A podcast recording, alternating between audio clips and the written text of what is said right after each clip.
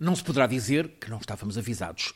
Abu Bakr al-Baghdadi, ao proclamar-se neste final de junho califa de um Estado Islâmico, tornou-se, na linha do que foi Bin Laden, um dos homens mais perigosos do mundo.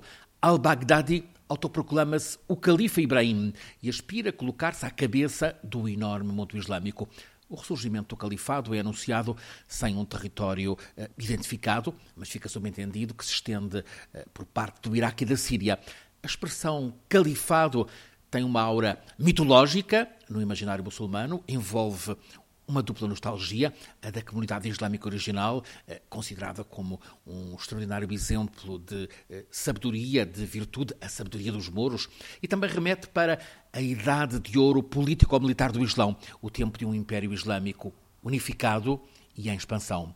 Falamos do mundo de há 10 séculos, quando o Império se estendia até ao Al-Andalus, portanto, envolvendo grande parte do que veio a ser depois o território de Portugal. Agora, al-Baghdadi recupera a expressão califa. Califa quer significar o sucessor, entenda-se, o sucessor do profeta Maomé, portanto, o imperador, o comandante dos crentes.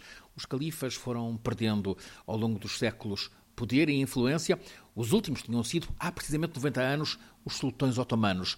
O título de califa foi abolido em 1924 por Kemal Atatürk, o fundador da Turquia moderna. Agora, Abu Bakr al-Baghdadi, o autoproclamado califa Ibrahim, trata de fazer reviver o passado e, como o senhor da guerra, incita o jihadismo, para a Guerra Santa. E a mensagem aos seguidores foi de total rejeição dos valores ocidentais. À cabeça, rejeitem a democracia. Depois, rejeitem o laicismo, rejeitem o nacionalismo. Fixem-se no ideal da vossa religião.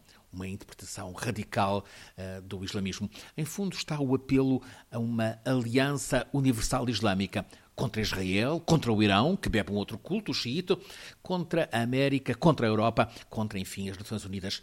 Como é que chegamos a isto?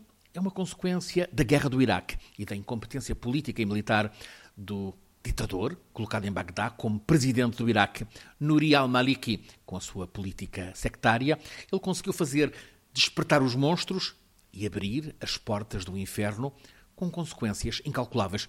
O autoproclamado Califa Ibrahim conseguiu, com a sua uh, heterogénea aliança jihadista, conseguiu sacar ao regime iraquiano um arsenal poderoso, aquele que os Estados Unidos lá tinham deixado, supostamente para manter a segurança na região.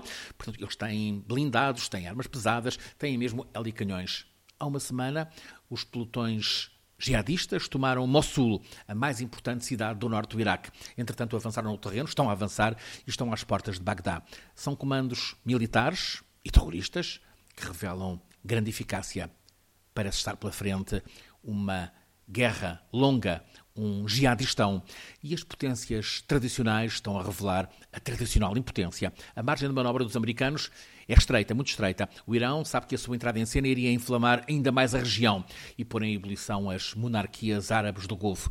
Talvez estas, juntamente com a Jordânia, possam ter alguma maneira, juntamente com o Irão também, para evitar que este inferno venha a alastrar.